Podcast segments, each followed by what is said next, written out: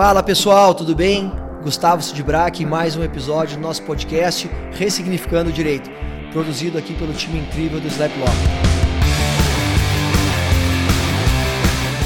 Hoje a gente tem um, um capítulo diferente, um episódio diferente, porque com uma, uma girl power do direito, uma, uma mulher que vem trazendo, cara, um, um, uma pegada muito forte de tecnologia que vem ensinando muita gente no direito a linguagem de programação, uma visão diferente do que é a tecnologia do direito.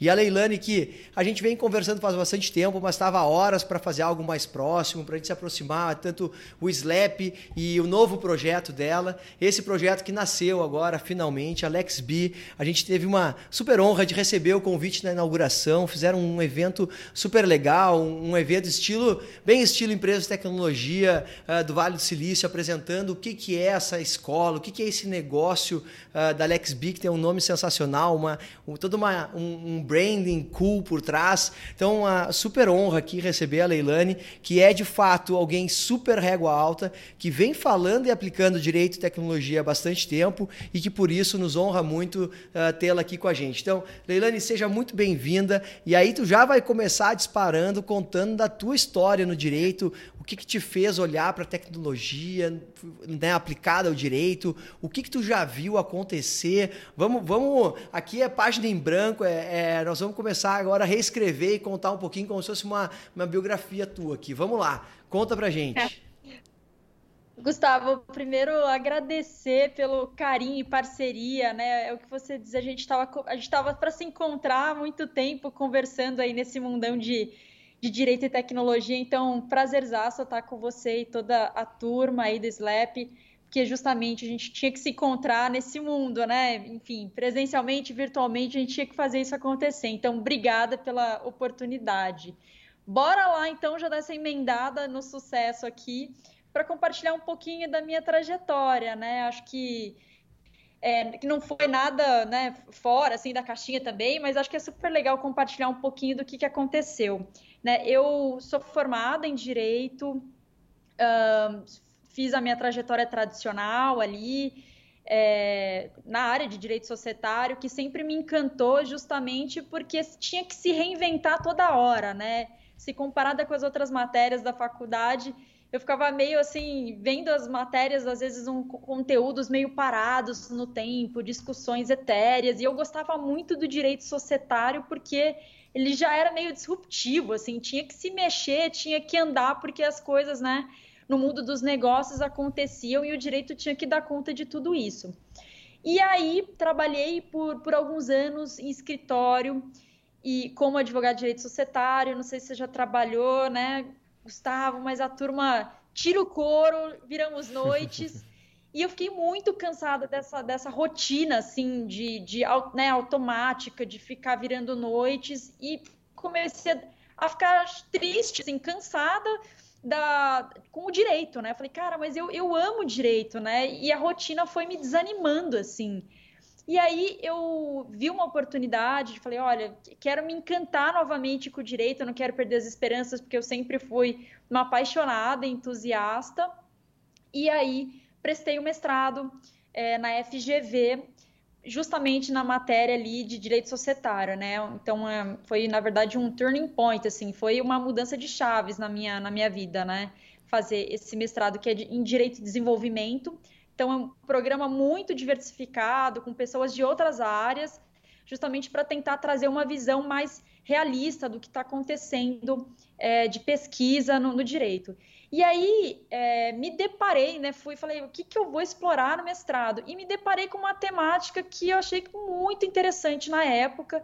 A gente ainda não tinha uma legislação específica, então eu estava bem na é, desbravando pouquíssimos artigos, tive que me, que me debruçar ali sobre, enfim, pesquisas fora do cenário brasileiro, que era o danado do equity crowdfunding, né? O financiamento coletivo de micro, micro e pequenas empresas.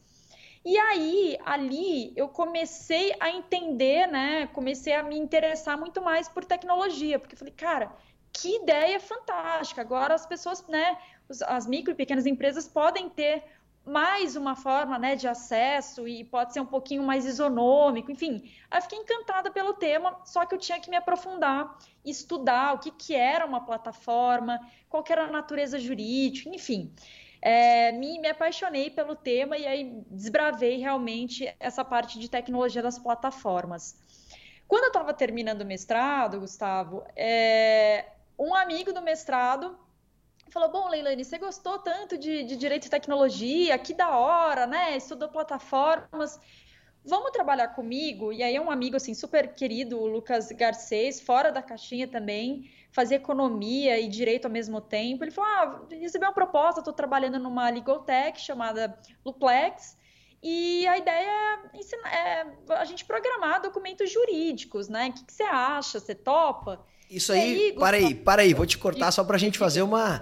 Que ano foi isso? Para a gente contextualizar. Cara, que tu falou da, da bom, plataforma de, de, crowdfunding aí, da, da 588, lá, a instituição normativa da, da, da, CVM e tal. Que ano foi para a galera entender, e, e só para tu entender, já que eu fui bem deselegante ao te cortar, eu vou contextualizar por que, que eu tô pedindo as datas, assim, porque as pessoas, né, principalmente o pessoal mais jovem agora que está na, na, na, área do direito ou procurando se encontrar na área de, fica pensando ah porque tu estuda faz muito tempo porque o fulano já faz isso há muito tempo porque e aí meio que gera uma ansiedade de cara não não conheço nada não vai dar tempo. Vamos então botar em perspectiva porque pouca coisa no direito inovação e tecnologia faz muito tempo né então ah, dá tempo de se dedicar então se tu puder botar em um marco, marcos temporais acho que fica legal para a audiência aí entender dessa tua jornada aí Desculpa te cortar. Entre... Imagina, por favor. Acho super legal. Não tinha pensado nisso também, acabei não falando. É, entrei no mestrado foi em 2014 e eu terminei, né, defendi a, a, dissertação em 2016. Então, assim, 2016 foi quando, né, no finalzinho ali eu recebi o convite para para Luplex. Só que 2016, Gustavo, né, para programar documentos jurídicos, cara, não, não era é exatamente o que você falou, não tava esse boom né? Não tinha, tipo, cara, advog... assim, advogado programando era um negócio bizarro. E quando eu contava isso para as pessoas, era assim, você é um ET, Leilani, o que, que é isso? Nada a ver. Saiu do e societário ainda, que é uma área que dá dinheiro e tal. Exato, tipo, o que, que você está fazendo? Você acabou de fazer mestrado, volta para o mercado, você está com, né, um puta, assim, uma puta, né, pós, né, mestrado, isso fica muito bom no seu currículo. E aí, eu olhei o movimento, né? Então, assim, parei. A minha primeira reação, honestamente, o que eu posso falar foi: nem ferrando. Imagina, programar. Isso aí é negócio. Sei lá, sei lá, negócio pra nerd, não pra mim, assim, não, não consigo, eu gosto de, até de olhar manual, sabe, de ler, eu sou bem quadrada. É, e aí minha resposta, minha primeira resposta foi, não, não quero, não quero. Lucas conversou de novo e aí eu comecei a parar e falar assim, bom, pera lá, eu preciso dar uma chance dá uma chance porque tá rolando algumas coisas. Então, foi na época que começou 2016, começou a ter iFood, começou ali Uber, começando a ficar da hora, as coisas acontecendo. Eu falei, gente, isso vai chegar.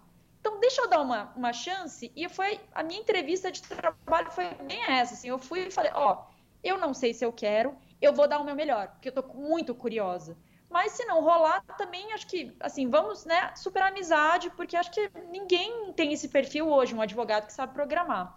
E aí paguei minha língua, Gustavo, porque fiquei quatro anos na Luplex programando documentos jurídicos e não só isso, eu falei, cara, a gente precisa ensinar a galera do direito a se apropriar desse conhecimento. Porque isso, isso vai dar, assim, isso está chegando pra gente, e aí foi onde surgiu a ideia de é, que eu tive de abrir o braço educacional para justamente lá na Luplex poder ensinar é, para os operadores do direito esse mundo, né? Isso foi em 2018, quando inclusive eu fiz alguns cursos é, em parceria com a FGV para a gente fazer testes assim com os alunos da graduação para ver como é que era um curso de programação que a gente não tinha ideia de como isso seria. Então a gente foi fazendo alguns testes com alguns parceiros grandes ali que confiavam no trabalho. E aí um projeto piloto transformou, é, se transformou nesse braço educacional que foi e perdurou. Né? Até ano passado, para mim pelo menos, que acabei saindo da Luplex, mas com uma visão assim que o mercado precisa de uma educação, né? De novas competências e novas habilidades. Então, mais do que só né, a, a, programação ali específica, o mercado precisa de outras habilidades. Então, a gente precisa pensar em outras, outros cursos, como ah, ciências de dados para a turma do direito, porque o que a gente vê é existem milhares de cursos por aí. Lógico que existem, né? Ciência de dados, programação, principalmente programação. Só que não tem o cuidado e o carinho para tra traduzir uma complexidade com calma para as pessoas que não sabem, que é a turma do direito, né? Assim, no nosso caso. Então tem que ter uma pegada diferente. Então foi daí que surgiu esse interesse da gente compartilhar e capacitar esses profissionais para, para, enfim, enfrentarem esses desafios que estão surgindo em razão da tecnologia no direito, Gustavo. Não, mais pertinente impossível, né? A tecnologia não é é, na verdade, a nossa vida roda em base tecnológica hoje, né? A gente é um corpo biológico, mas que é, praticamente tudo que a gente faz hoje tem um, um canal né, de, de, de, tecnologia, seja os próprios telefones, a televisão, o aplicativo do carro, enfim, o abastecimento do carro. Hoje, é, cara, a gente está muito perto de se, de se implantar um, um, chip, enfim, usar um relógio. Uh, o relógio a gente já usa, né? Os relógios com. Mas daqui a pouco a gente vai ver holograma, eu acho, e tal, nas salas de aula e tal. Uh, então, tecnologia não. Na verdade, o direito vem a tá atrasado até, né? A gente estava falando antes até na nossa conversa de algumas plataformas de automação de documentos e tal. Se a gente for pensar que automação de documento nada mais é do que repetir uh, procedimentos, né? Replicar, uh, automatizar, replicar, né? É um troço muito industrial, né? É um troço que a gente não começou ainda a entrar de fato em tecnologia, a gente está só replicando, né? Automação de documento não tem nenhuma camada ainda muito grande de inteligência aplicada. Então, a gente está muito para trás. E aí eu te pergunto, a gente só que está muito para trás e ao mesmo tempo tem muita oportunidade. Então é, eu queria entender assim, quando tu foi para lá, como é que tu começou? Porque tu saiu do, do daí tu tá, pô, advogada societária e pô, estudando crowdfunding, entendendo contratos, papel, né, super negociações complexas, sofisticadas. E aí tu vai para o mestrado mais acadêmico, né, uma vertical acadêmica e aí tá, onde é que é a virada para sentar e começar fazer código? Qual, qual, é? Como é que é essa virada? Assim, como é que é de um, pensar num profissional do direito que hoje diz, cara, eu, puta, eu, eu tô gostando dessa veia da matemática, lógica, quero programar e beleza, vou fazer o curso da LexB, sem, nós vamos ter um momento jabá aqui, mas beleza, eu vou fazer o curso, mas qual é a virada, né? Como, como é que foi essa virada de chave para ti e como é que é para as pessoas? Legal. É, para mim, honestamente, a virada foi um pouco antes, foi no, na época do mestrado. A virada da chave foi engraçado, foi quando porque eu não sabia sobre equity crowdfunding, né? Eu tive que estudar muito assim na raça. Então, quando eu me dei conta de que eu podia, que eu, eu, né, eu poderia estudar algo que eu não sabia mas se eu me dedicasse, eu conseguiria. Então, assim, quando eu terminei o mestrado, falei, cara, eu consegui estudar e ficou da hora, algo que eu não tinha. Isso foi libertador para mim, Gustavo. Para mim foi onde trocou a chave. Daí eu falo assim, cara, eu, eu posso fazer qualquer coisa. Porque ali eu dei conta, ó, a Leilani vai e faz, assim, né? Eu acho que é interessante porque nos escritórios a gente trabalha muito equipe. E aí, às vezes, você né, sempre tá lá, você faz o trabalho, alguém revisa. Só que quando eu peguei o mestrado para fazer sozinha, foi aquele momento que eu falei, caracas, lógico, com a minha orientadora, acompanhando sempre, né? Mas foi aquele momento que eu falei, cara, eu posso estudar isso aqui. Eu curto. E aí, ele essa sensação de, de mudança de chave abriu, assim, meio que o meu coração para todas as outras coisas, Gustavo. Então, foi aonde, assim, que nem quando eu falei, vou, vou experimentar, vou, vou tentar esse prazo de teste aqui na Luplex. Cara, acabou. Assim, eu sentei e aí eu fui aprender com a galera, porque, inclusive, foi mais difícil para mim. Lógico, primeiro que eu não programava, mas segundo, porque lá na Luplex eles desenvolveram uma linguagem mais simplificada para advogados. Então não era, era essas linguagens que você tem fácil acesso é, no mercado, por exemplo, Python, você vai ver um monte de, de gente no Stack Overflow, né, que é lugar lá para tirar dúvidas, que a galera entra e deixa comentários ou materiais. Não tinha. Então era assim, sentar com os programadores que criaram e quebrar a cabeça para aprender. Então, assim, eu coloquei isso na minha cabeça e tinha que sair de algum jeito. E eu acho que, e, e de novo, não é fácil. Sofri, né? Sofri porque não tinha ideia do que, que era lógica de programação é, tinha um pouco de, de medo ali de falar, putz, é matemática, só que quando você vai pegando o jeito, você vai entendendo que é muito mais do que né, a matemática ali se expressa na linguagem, né, na sintaxe, então é na boquinha, né, na, no maior menor, eu brinco falando boquinhas, no parênteses. Quando você as coisas fazem sentido e você tá afim, desce suave, né? E principalmente quando você vê um propósito. Então, estou aprendendo programação para é, desenvolver né, automação de documentos jurídicos. Isso fazia sentido, né? O que eu acho difícil é quando a gente não, não consegue ver um propósito, né? Então, ah, vou aprender programação. Mas o que, que você quer aprender com a programação? Ah, eu quero automatizar processos. Bom, legal, então dá para fazer. Então, acho que sempre tem que ter um propósito para te motivar. E eu acho que esse propósito para mim foi muito muito claro, assim. Então, eu acho que para as outras pessoas, para os alunos quando eles chegam no curso, acho que tem vários propósitos, tá? Às vezes é realmente eu quero automatizar meu dia a dia. Primeiro ponto. É, nas minhas atividades como advogado, eu estou cansado. Esse tem um perfil de aluno que vem assim. Estou cansado de rotinas burocráticas como é que eu faço isso com automação? E aí, no caso, era tipo muita automação de peças, né? E aí a gente, a pessoa ficava assim, ah, legal, entendi que dá para fazer. Outro, outro perfil de aluno que, que vem para os cursos é eu quero entender sobre tecnologia. Só que eu não sei por onde começar. E me parece que, por exemplo, programação talvez faça mais sentido mas é só um ponto de início, pontapé inicial, porque, meu, o mundo de direito e, enfim, tecnologia é enorme, a gente tem blockchain, a gente tem inteligência artificial, a gente tem um monte de coisas, né? Então, esse perfil de aluno mais curioso, assim, ah, não foi tanto pela programação, mas foi pela proposta do curso de ser aplicado para os operadores do direito, que eu acho que vai ser mais fácil. Então, tem essa turma mais curiosa.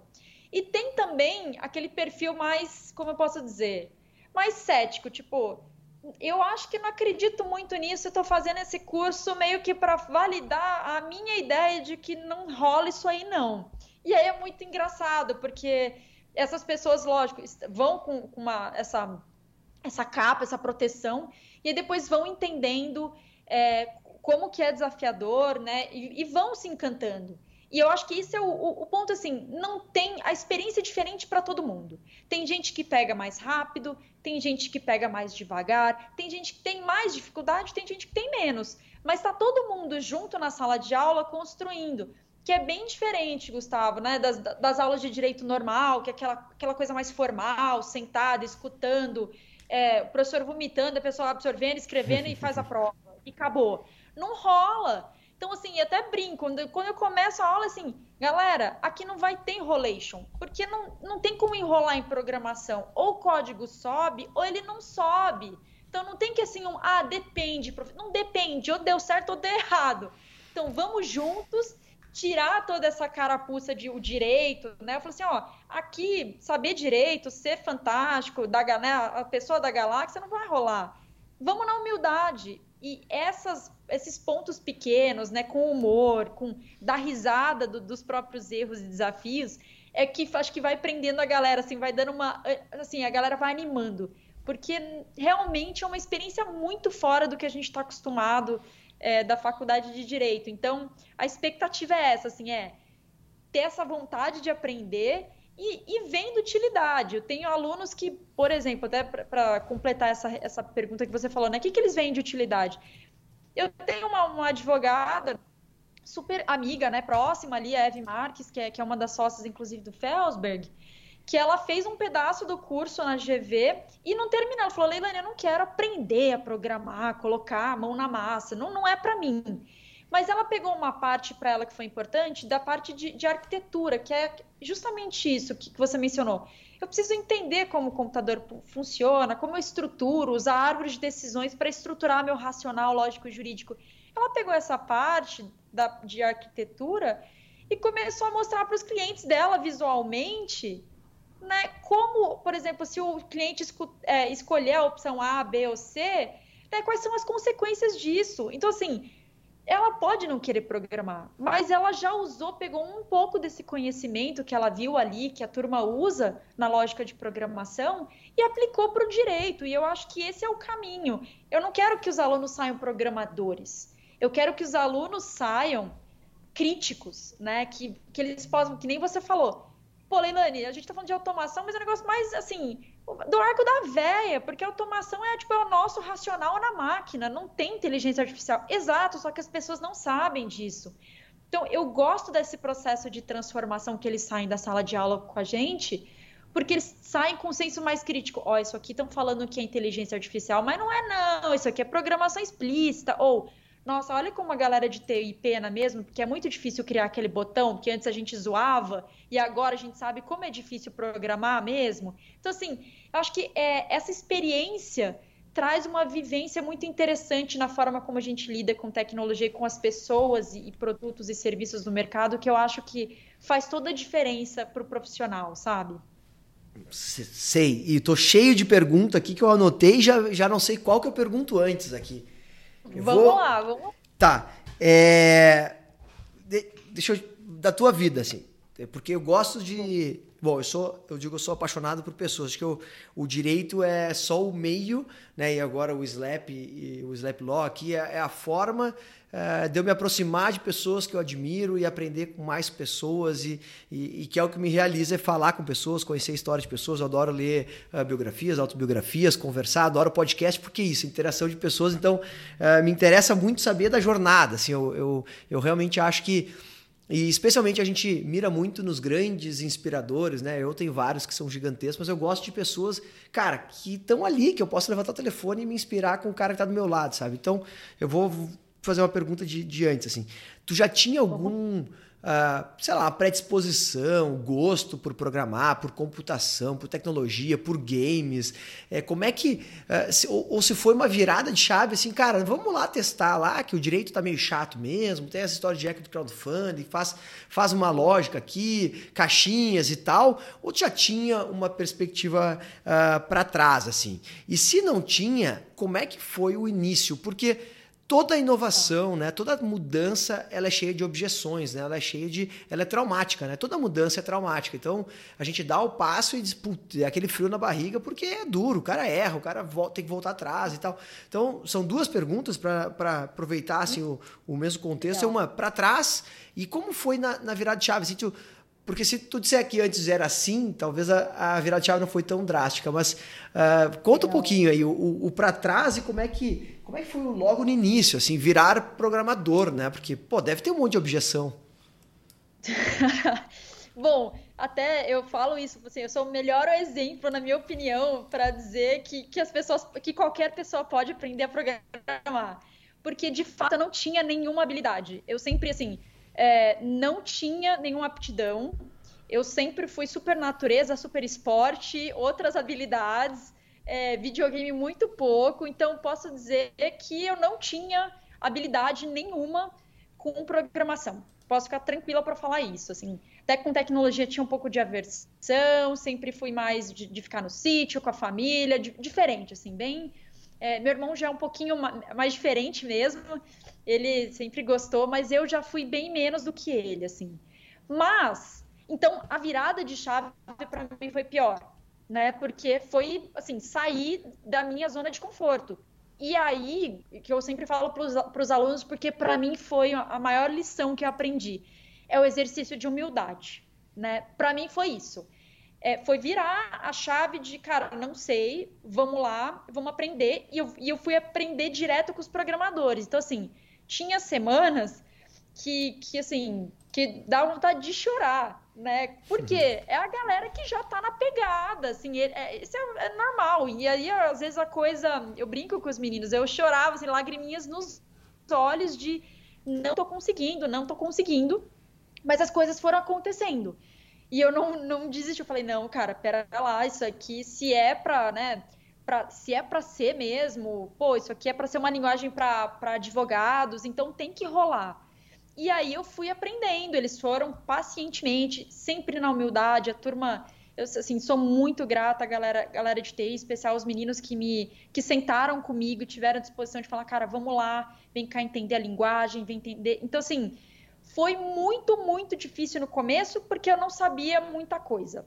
Mas, ao mesmo tempo, este não saber muita coisa, eu não sabia nada, na verdade, me ajudou a pensar mais depois, Gustavo, como é que eu queria que as pessoas tivessem o primeiro contato.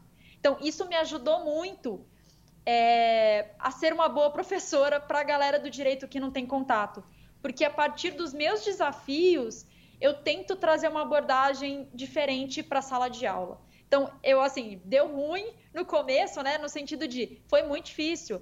É, eu lembro, não entrava, assim, ah, o que, que é ah, o loop? Como é que eu faço isso? Não, tá dando erro. Leilane, vamos lá, senta, explica os meninos pacientemente. Então, foi muito difícil no começo, mas depois fui pegando, acostumando, rolou. E aí, tudo isso que, que eu vi que era a abordagem de ensinar de exatas é diferente da abordagem de ensinar de humanas, me ajudou muito a entender como ajudar hoje as pessoas. Então eu vejo isso assim, é, um, com um mega benefício. Assim, eu, foi muito bom eu ter passado pelas dificuldades e até hoje. A gente não pode parar de estudar, eu não paro. Então, esse ano eu fiz um curso de R, de, é, ciência, né, ciência uhum. de dados aplicado ao direito em R, oferecido lá pela FGV, enfim, onde eu leciono. E aí é, é, de novo, exercício de humildade mais uma vez. Porque, pô, eu não vou saber tudo. Pô, não. Mas vamos lá. Coisa ridícula, babaca? Sim, coisas. Vou errar. E tudo bem. E assim a gente vai pegando esse macete de aprender a aprender. Eu acho que essa é esse é o caminho, assim, pro, pro futuro, pra galera que tá escutando, né, Gustavo? Cara, daqui, primeiro, daqui é a linguagem, né? R, daqui a pouco é Python, daqui a pouco é outra coisa. E a gente não vai poder parar de aprender. Aliás, essa foi a única coisa que a gente tinha de certeza ao fazer direito, né? A gente uhum. nunca vai parar de, de aprender porque a lei sempre está mudando. Então, mas isso me, me, me, me motivou muito, assim, ó, vamos lá, sempre vai ser um exercício de humildade. Com humildade você vai longe. Pede ajuda, é, agra seja grata pelo que as pessoas estão né, disponibilizando o tempo. Então foi nessa pegada de não saber nada para saber alguma coisa, porque eu, eu, sempre falo, eu sei um pouquinho mais do que as outras pessoas. Não sou de exatas, né? Mas eu sou uma, uma pontezinha para ajudar as pessoas a descobrirem um gosto e se aprofundarem depois mais para frente. Não, Bom demais, bom demais. Deixa eu. Eu, eu tenho uma. Eu tava falando aqui, eu pensei, quando tu disse ali, que tem alguns advogados que chegam dizendo: olha, cara, eu não aguento mais fazer essa rotina aqui, eu preciso melhorar, eu preciso resolver e tal. Eu lembrei de uma frase que eu não sei quem é que disse que, que todo inovador é um preguiçoso, né? Porque na verdade o cara quer é achar um jeito mais fácil de fazer alguma coisa que ele tem, não tem saco de fazer, né? E aí, até no, não sei se era um podcast, alguma coisa, a pessoa diz: cara, eu é, tem gente que não gosta de contratar preguiçoso. Eu gosto, cara. Eu, se o cara leva 12 horas, o que o cara faz em uma hora, o que os outros faziam em 12, para mim é um gênio e tal. E aí eu uso esse gancho para te perguntar, assim, é, esse cara que chega num curso de programação para advogados, e aí vamos, vamos falar, se quiser falar já da, de alguma coisa de conteúdo programático da LXB, enfim, dos primeiros cursos, fica bem à vontade, não tem, né, o espaço é para isso mesmo. Uh, o cara que vai com essa mentalidade, assim, é possível o cara aprender realmente a programar. Uh, ainda, claro, nós estamos falando né, em coisa mais simples e tal, mas é possível ele aprender a programar um, um sistema e, e, que ajude, sei lá, nem que seja uma automação simples diária da vida dele. É possível, assim, sei lá, três meses e um curso com uma mentoria de uma galera legal e tal? Ó, eu, eu acho boa, boa pergunta, na verdade, Gustavo. Acho que, acho que tem um ponto muito importante que a gente precisa é, destacar aqui, né? Hoje em dia a gente vê muito curso assim, um mês resolve a vida, né? E, e programação, pelo menos para a galera do direito, gente, é muito diferente. Então, um mês não resolve a vida, tá? Não resolve, assim. Você vai conseguir fazer algumas coisas e vai depender muito. Era um pouquinho do que eu estava falando antes vai depender muito mais de você. É, é, muito interessante, Gustavo. Eu não consigo ensinar programação sem que a pessoa faça o exercício. Então, eu até às vezes algumas pessoas, quando eu fazia, né, a gente dava o curso, alguma, no final do curso as pessoas mandavam uma mensagem assim, né, do, dos feedbacks. Olha, vocês deviam ter avisado que ia ter mais dedicação. Porque a galera do direito Sim. não tá. É o que eu falei, a nossa formação, você tem que sentar, você tem que exercitar, você tem que praticar. Então, programação é isso. Você não aprende se você não exercita. Então, é, se você, por exemplo, você pode sentar em um mês, se você se dedicar muito, treinar, exercitar, porque é como se fosse uma língua. É, é exatamente, é, gente, linguagem de programação, assim, igual inglês, francês. Você pode só ficar escutando lá o, o né, alguma coisa uma aulinha lá e, e, aprender francês, vai aprender mais meia boca, mas não vai assim 100%. É a mesma coisa que programação. Então acho que assim, expectativas, né? Eu sempre falo, o que é importante você fazer o curso, e aí eu acho que isso que as pessoas precisam ter critérios altos quando você for fazer um curso. Não dá para fazer um curso de programação sem você fazer uma programação. Por quê? Teoria de programação não rola, é prática. Então, assim, de alguma forma você tem que exercitar. Então, Gustavo, por que, que eu estou falando isso? Por exemplo, quando eu dava curso na Luplex, o que, que era o, né, o, a ideia era que a pessoa automatizasse um documento jurídico, porque, enfim, era a plataforma né, de automação. Hoje, por exemplo, o, o nosso curso, a gente vai ter, ó, é lógica de programação. Então, assim, não é programação. Que seria até errado da minha parte vender um curso tipo de programação em sete dias né, em sete encontros. Ninguém vai aprender a, a, programar em sete encontros, né? É muito pouco. Você hum. precisa de um mês, dois meses de dedicação. O que você vai é ter esse olhar, né? Lógica, esse olhar de o que, que é lógica de programação. O que, que como é que o computador funciona, né? Como é que eu coloco as como é que eu estruturo o meu racional para o computador? Eu acho que esse é o ponto desse curso, pelo menos de introdução à lógica de programação. E aí no final a ideia é Bom, vocês entenderam os comandos e a essência? Aí sim a gente vai fazer uma brincadeira ali, um exercício prático para que você programe ali um relatório por meio de um chatbot. Então, assim, dá para a pessoa ter essa expectativa de que ela vai aprender e vai tentar. O que eu acho, assim, é não ter essa expectativa de, não, agora eu vou montar o sistema como se fosse o TI. Aí não, né, gente? Mas eu acho que ter sim essa. Porque até esse é um ponto muito interessante, porque muita gente. O que eu quero? Eu não quero transformar alguém do direito no TI, porque tem faculdade para isso. Mas o que, que, é importante? De novo, eu vou falar uma, né, repetir o que eu falei. É você ter critérios, né, criticidade e para dialogar com o que está sendo oferecido. Então, muitos dos produtos que a gente vê no mercado jurídico são produtos feitos por programadores não pela turma do direito. Então, a gente precisa da galera do direito entender como funciona para poder dar mais pitaco e opinar. E ter produtos que façam mais sentido para nós. E não a gente ficar refém. Então, o que, que eu acho legal desses cursos? Você vai querer fazer. Talvez eu conheço uma pessoa, né? Uma pessoa, duas ou três, mas vai, três pessoas que decidiram, a partir de cursos de lógica de, né, de programação para advogados, mudar de carreira mas dos, vai, 700, 800 alunos que já passaram por mim, essa não é a grande maioria. A grande maioria quer ter essa noção para conseguir dialogar e pedir, né? E ter mais respaldo para poder fazer um produto melhor, né? Para poder ter essa, esse critério de produtos, de ter uma proximidade maior de diálogo com as outras áreas, Gustavo. Eu acho que esse é o pulo do gato. A gente não quer transformar todo mundo em programador, mas a gente quer que as pessoas tenham esse conhecimento para poder ser as, as, pontes, né? As pontes para re resolver os problemas. Não, perfeito. É, eu acho que eu já esperava um pouco dessa resposta, porque é, é, o, grande, o grande ponto, né? A gente é tão cru é, falando de direito, mas acho que em geral também, né? Tem algumas profissões que as pessoas são mais, mais conectadas com a tecnologia, mas o direito e profissões de serviços, assim, a gente é muito cru. E aí, o grande drama é que a gente não consegue fazer em casa e a gente não sabe contratar. E aí, quando se contrata tecnologia e tu não consegue nem conversar com o time que está fazendo para ti, tu gera objeção, frustração, custo, e ao invés disso te fazer melhorar, na maioria das vezes tu gera uma negação à tecnologia, né? Então, era, era um pouco essa provocação e, e talvez até uma, um convite para quem né, quem está nos ouvindo e para quem uh, vai, já vai. Uh, o primeiro curso já vai ter rodado, possivelmente quando sair o nosso, nosso episódio, mas para os próximos e para outros cursos cursos, enfim, é pensar nesse ponto, assim, também não ir para o curso achando, cara, eu vou sair o grande programador. Bom, talvez, né? Se o cara tiver uma veia, se o cara quiser muito, estiver trabalhando muito, pode ser, Exato. mas o que o mercado precisa, e às vezes falando bem da figura do advogado aqui, bem Eu não gosto daquela aquela linguagem advogado militante, né? O advogado que atua como advogado. Advogado, advogado mesmo, que atua com o cliente. Cara, é pensar é com a cabeça de, de, de, de lógica de programação ou, ou, de tecnologia mesmo, porque eu acho que está tudo um pouco conectado. Mas, cara, como é que eu melhoro, né? Como é que eu ganho mais eficiência? Será que eu posso terceirizar isso aqui? Eu acho que esse conhecimento talvez faça bastante sentido, né? Depois de um curso como o de vocês, né?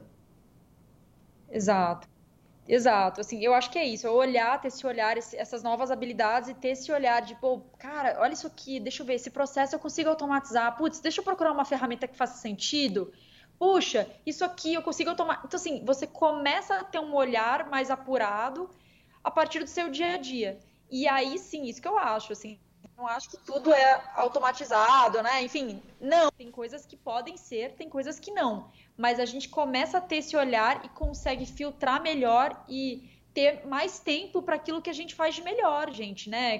Criar uma tese, não copiar e colar e fazer Word, né? Tipo, mas para aquilo que a gente efetivamente nosso exige o nosso intelecto, né? Eu acho que esse é o caminho, é por isso que as ferramentas de tecnologia é, existem para nos dar apoio para aquilo que, que é maçante, né? Aquilo que pode ser feito de uma forma bem mais adequada pela tecnologia e deixa com a gente o intelectual mesmo.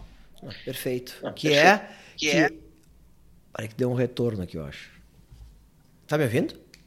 Tô ouvindo, tô ah, ouvindo. deixa eu parecer anotar aqui que eu acho que deu uma deu um retorno para mim aqui. Tá, ah. vou voltar. Uh, que é o futuro, na verdade, acho que dá, até da profissão, né? Esse ponto que tu muito bem pontuou aqui, deixa para nós profissionais que, que estudamos, nosso, né, deixa para o nosso intelecto, nosso lado humano fazer o que precisa do nosso cérebro para criatividade, inovação, é, perspectiva, entender todo o big plan, todo o cenário, né, toda a big picture, e deixa para computador ou para que, né, para as ferramentas fazerem o repetitível, né, o que vai ser sempre igual ou que precisa de alguns ajustes, mas pode ser replicável, né, até para gerar mais valor pro pro teu cliente, enfim, tu ter uma interação cada vez mais humanizada, tu com o teu cliente ou, né, e seja qual for o cliente, a gente pode estar falando de departamento jurídico, pode estar falando de advogado direto, pode estar falando de outras áreas também do direito, mas uh, deixa o, o, aliás, valoriza a profissão do advogado, a relação humana da profissão do advogado e o resto a gente vai jogar para a tecnologia. E se não for feito dentro de casa por ti ou por teu time, enfim, vai ser contratado por alguém, porque quem não tiver tecnologia não vai conseguir ter velocidade, não vai conseguir ter eficiência e vai ter custo muito alto, né? Porque muita pessoa, tu precisa ter uma parte uh, que funciona sem pessoas, né? Então acho que que isso é, é muito bom, tu saber o que tu pode contratar, o que tu pode terceirizar, eu acho que isso já é um grande, grande ganho. Deixa eu te fazer uma, uma pergunta, mais uma provocação aqui. A gente já está uh, se encaminhando para o fim. É quando a conversa é boa, o, o papo flui, o tempo vai indo. E a, até eu estava tava num compromisso de fazer podcasts mais curtos aqui, mas como eu disse, cara, eu poderia passar acho que sei lá, 300 horas do dia fazendo isso, conversando e falando com pessoas, aprendendo. Então, fica aqui o registro do porquê do, dos podcasts um pouco mais longos às vezes.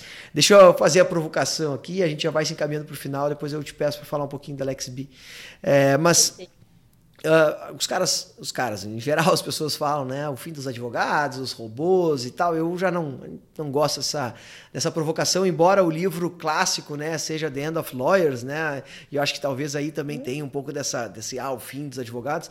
Mas o que que tu enxerga, tu que pô, falou que é, já treinou, né, ou ensinou mais de 800 pessoas aí a um pouquinho, pelo menos, de lógica de programação e tal. O que que tu vê uh, de potencial uh, de, de, carreira mesmo, assim, o que, que tem de novas oportunidades, não que as antigas vão deixar de ter, acho que o advogado consultivo vai continuar tendo, o contencioso também, talvez mude o meio, né, onde os conflitos ocorrem, mas o conflito vai seguir existindo, seguem tendo pessoas, acho que isso não muda muito. Então, assim, carreira do advogado, óbvio que talvez fique cada vez mais um advogado uh, na parte humana e a máquina fazendo a outra parte, mas o que, que de outras posições uh, e outros lugares com um advogado com uma formação também uh, de programação, alguma coisa de TI, onde é que ele consegue pisar que antes ele não tinha possibilidade? Nossa, legal. Super, super pertinente essa pergunta, Gustavo, porque é, enfim, eu, né, quando eu trabalhava lá atrás na Luplex, eu tive, né, a gente criou essa, inclusive se utilizou da nomenclatura cunhada, né, pelo professor Richard Susskind de engenheiro jurídico, né, em inglês estava Legal Knowledge Engineer, E, e, aí a gente deu uma brasileirada para falar, né? Engenheiro jurídico tirou o knowledge, tirou o conhecimento, né? Então a gente começou a usar essa, essa palavra para designar que justamente a gente fazia programação de documentos jurídicos, e aí lá o professor Richard Susskind coloca a engenharia jurídica como o profissional que vai lidar com o volume, né? de informações, organizar, estruturar essas informações e passar para a máquina. E programação é isso, mas poderia ser, poderiam ser várias outras atividades também. E aí, é, com essa curiosidade de ver que tinham profissionais como eu no mercado que estavam se autodenominando engenheira jurídica, né? A gente começou a perceber que rolou uma pulverização. Então, outras instituições começaram a criar esses cargos. Só que olha que interessante, a gente, eu comecei a notar, e outros colegas próximos que também eram engenheiros jurídicos, que eles não faziam a mesma coisa que eu, que a gente, né? Então a gente falou, cara, deixa a gente entender quem são esses novos profissionais. E aí, dessa curiosidade também para entender, cara, quais são essas possibilidades de atuações que estão surgindo? Surgiu, tá para sair, ó, vamos bater até na madeira, gente para rolar, tá para sair agora essa pesquisa que a gente, eu, Amanda Pavanelli e Sara Coraine a gente fez para um livro que vai sair da, da Fundação Getúlio Vargas, que é falar assim, o que, que é ser engenheiro jurídico no Brasil? Né? E a gente fez uma pesquisa empírica lá no, no LinkedIn, quem se auto-intitula, e foi entrevistando essas pessoas. Boa. E, meu, muito, muito legal, porque tinha gente que programava, tinha gente que, que é engenheiro jurídico e está trabalhando com ciência de dados, tem gente que trabalha é, ensinando a, né, o, a inteligência artificial a identificar as informações corretas. Então, por exemplo, nós somos do direito, a pessoa tem que ir lá ensinar para a máquina porque ela não sabe é, valor da causa. Então, a pessoa fica rotulando nos documentos o que, que é valor da causa e a máquina vai aprendendo. Então, isso é uma das atividades que alguns dos engenheiros jurídicos desempenhavam também.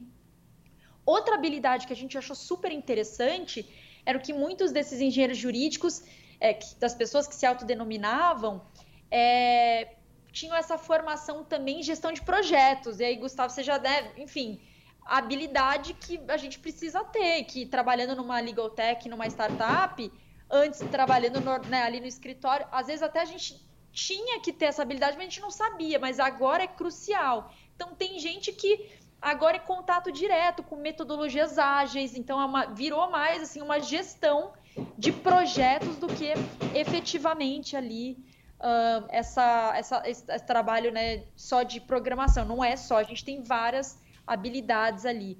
Então, e uma das, das da, essa que foi para mim o ponto mais interessante dessa pesquisa foi tinham engenheiros se denominando engenheiros jurídicos que tinham a formação de engenharia mas que não eram, na verdade eram profissionais, assim, meio que peritos, é, que tinham também uma segunda formação no direito e que aí deu esse bem bolado, mas usaram essas expressões aí porque tá na moda, assim.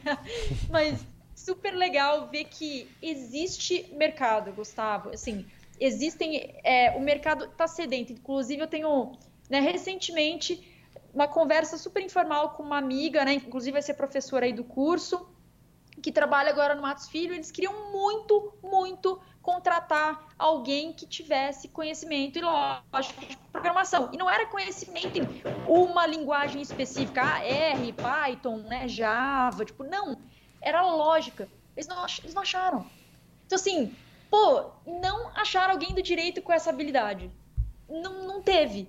E, e, olha, olha a oportunidade que as pessoas têm, né? Não é que, assim, não é tech, é direito, porque a galera que é esse profissional que tenha conhecimento jurídico afiado, mas que tenha um conhecimento também mínimo dessas novas habilidades. Então, tem muito mercado, Gustavo, ainda para a galera, assim, achar que, né, para a galera não desanimar, achar que não tem. Tem sim, poxa, tem para legal design estão surgindo várias vagas que tenham conhecimento em direito. Eu tenho acompanhado analista de dados, tem que ser do direito, porque é nós que temos essa capacidade de identificar o que, que esses dados significam, né? Para a galera de, de, ciência de dados, eles podem olhar ali e falar: meu, o que, que significa? Nada. Mas nós é que vamos conseguir ver estrategicamente o que, que significam aqueles dados. Então, tem muita oportunidade de mercado, só falta esse, esses profissionais, assim, se aparec aparecerem mais, se formarem, né, ter mais uma formação ali, mas oportunidade é o que não falta. Ah, perfeito, eu concordo muito, eu tenho visto também é, muita vaga, muita posição aberta, muita oportunidade aí para quem tem a formação jurídica, né, e, e tem uma, um viés aí mais para tecnologia, para inovação. É, um curso desse pode te abrir portas para daqui a pouco uma posição de rede de inovação, ou daqui a pouco um advogado do escritório que mexe mais, fuça mais tecnologia, daqui a pouco acaba criando um produtinho ali, uma spin-off do próprio escritório. Então, assim, Primeiro que conteúdo, conhecimento nunca é demais, pelo contrário, né? O nosso, nosso cérebro é plástico e ele tem espaço para muito mais do que a gente imagina.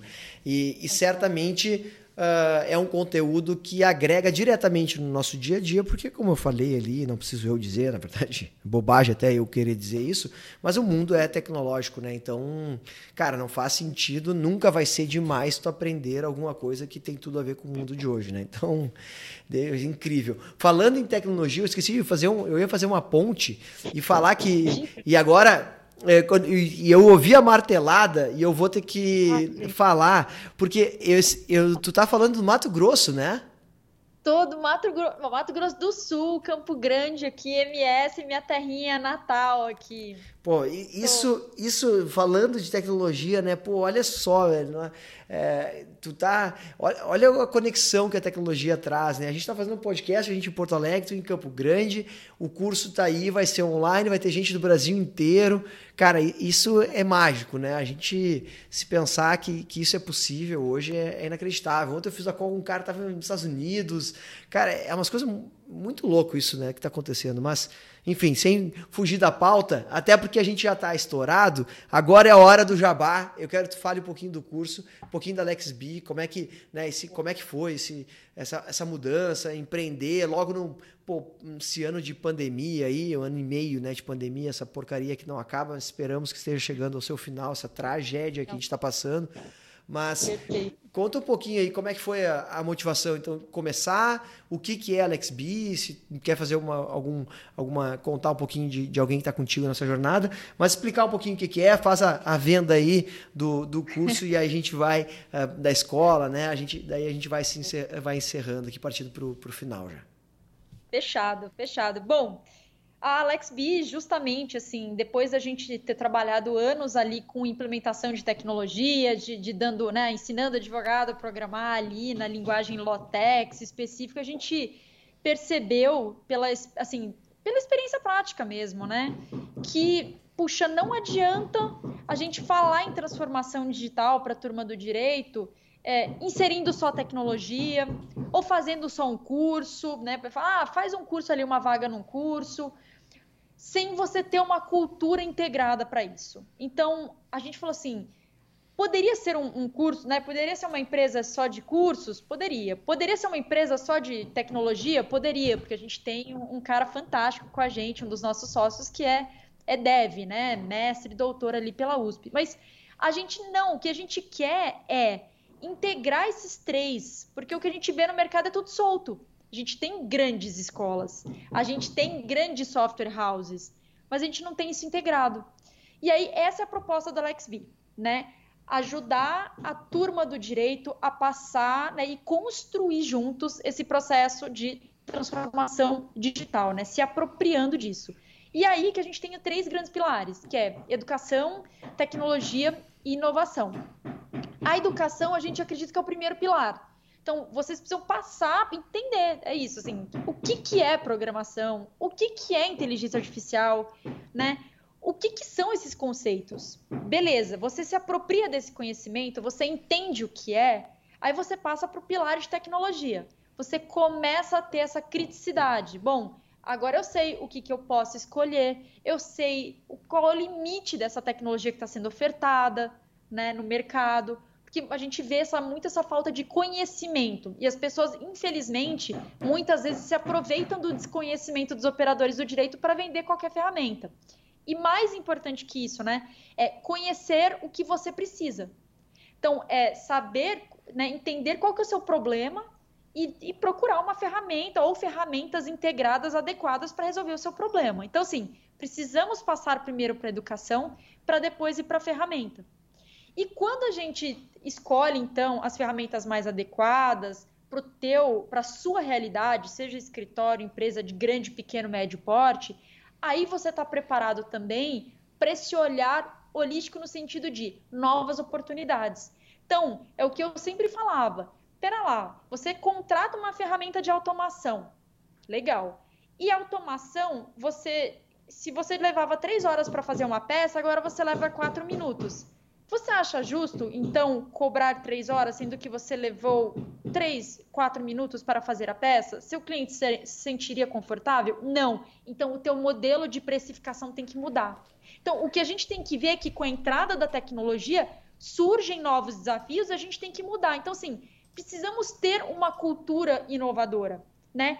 E, e isso tem que estar integrado. E aí surgiu, então, essa ideia da LexB, que a gente começa agora com todo vapor pelo braço educacional, então é onde vocês estão vendo, né, o curso agora que vai ter de introdução à lógica de programação. Depois a gente tem um workshop no, no próximo mês, é, gratuito, é, justamente ensinando como fazer automação no pacote Office, dá para fazer simplificado. Então a gente quer mostrar para vocês para já se apropriarem do que vocês já usam. A gente vai ter um curso de introdução à ciência de dados logo mais. Então assim, a gente começa pelo braço educacional, mas a gente também tem algumas tecnologias que estão ali já guardadas, mas a gente quer primeiro trabalhar o, o espaço fértil com a galera aqui na parte educacional para a gente conseguir se ir para os próximos passos depois na, na esteira ali, né? E aproveitando aqui, este curso que vai rolar já começa semana que vem, a felicidade toda aqui, todo mundo pleno, né? E agora, assim, esse curso já tinha sido ministrado duas vezes é, com a equipe da Luplex no passado, Luplex Academy, quando eu estava por lá. E agora a gente, né, como a gente criou, a gente trouxe ele para cá. Então é o primeiro mesmo, assim, solo da LexB que a gente está com muito orgulho. O que, que vocês podem esperar desse curso? De novo, é conhecimento introdutório sobre como é que funciona a tecnologia, como é que funciona o algoritmo, né? Que, que a gente até às vezes fica, nossa, algoritmo do Google, algoritmo do Facebook, uau! Galera, não, é um passo a passo para, né, estruturado para resolver um problema. A gente tem é, algoritmos super antigos, né, de Euclides, que é um dos mais antigos, não sei quantos mil anos. Então, assim, é trazer esse conhecimento para vocês, justamente tentando desmistificar e fazer com que vocês peguem gosto pela programação, sintam desafiados a entrar em outros cursos, né, conhecendo outras linguagens, aí sim com mais propriedade é, e força ali, estímulo para encarar é, essas outras, o caminho da programação, que é um bichinho que não tem volta, né? Ele pica e aí, olha, isso que eu falei, comecei com o Lotex, tô, tô indo para o R, já estou me encantando com outras, né? Então, a gente começa e não para mais, Gustavo. A vida é assim mesmo, a gente continua.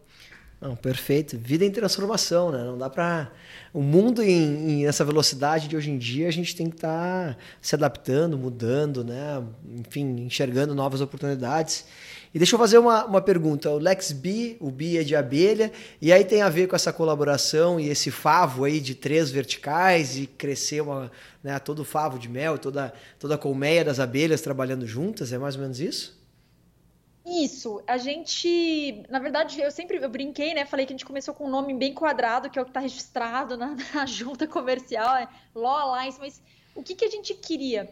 É mostrar que as pessoas devem se apropriar, que tecnologia, que inovação não existe sem a gente construir isso juntos, né? Não sou eu que vou criar, não é lei... não, não, a gente vai criar juntos. E isso tem que as pessoas precisam ter um senso de comunidade. E aí o que mais representou foi essa ideia da abelha, a ideia da colmeia, a ideia do trabalho em conjunto, da união, dessa construção colaborativa. E aí a gente brincou muito com a sonoridade, Gustavo, né? A gente falou Lex Be, aí a gente falou assim, Let It Be, meio Beatles, né? A gente, tipo, foi jogando umas brincadeiras, tipo, Let's Be de vamos ser, tipo, Be de abelha, né? E a brincadeira do ser também, né? Be. Então, a gente adorou essa brincadeira, tipo, de várias vertentes do que poderia dar a ideia de Lex B. A gente falou, cara, a gente quer que essa, essa colmeia, essa, essa ideia de, de comunidade ali, de colmeia, represente o que a gente está querendo. A gente quer fazer um movimento, a gente quer ser inovador, a gente quer cursos diferentes. É, como eu disse, tem espaço para todo mundo que é curioso Se você gosta de usar terno e gravata, lindo, vem fazer parte. Se você gosta de tatuagem, se você gosta de piercing e gosta de direito, também chega mais. Aqui é um espaço para todo mundo criar. E é isso que a gente espera dos alunos. A gente quer que eles se sintam em casa e não se sintam recriminados para acertar, para errar. A gente vai criar juntos. E eu acho que essa é a premissa que a gente queria muito que as pessoas tivessem com, com a ideia de LexB. Bom, demais. Perfeito. Bom, demais. É, satisfação falar contigo, ouvir toda essa sabe, a energia que a gente passa na voz, né? E aqui o podcast, Sim. a gente só tem a voz, então é, dá para sentir muito bem quando a pessoa está empolgada, está tá motivada né, a fazer alguma coisa, ou em geral fazer as coisas. E, e, essa energia que certamente tu passa na aula, tu passou aqui no podcast, foi pô, super legal, é, super empolgado aqui com o projeto. Certamente vai ser um sucesso, tenho, não tenho nem dúvida.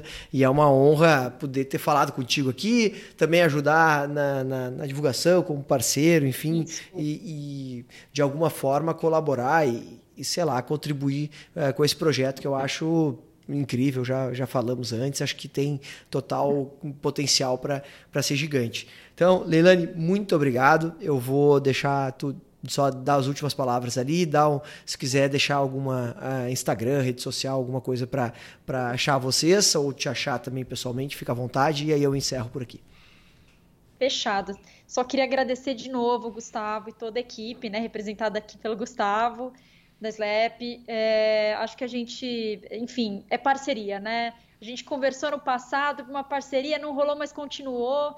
E, e eu acho que é isso, é construir juntos. E vocês têm feito um papel muito importante de compartilhar. Então, é, essa é uma generosidade muito grande. Você entrevistar pessoas diferentes para compartilhar as histórias e trajetórias é muito especial, principalmente para a gente do, do direito e tecnologia, que a gente acaba às vezes esquecendo até, assim, a gente vê as mesmas pessoas, então é tão gostoso, é, é renovador escutar um, um, podcast e falar, puxa, olha, eu não conheci essa pessoa, mas que legal, olha, tem afinidade, procurar, buscar, trocar ideia. Então, acho que o trabalho que vocês estão fazendo é muito fantástico.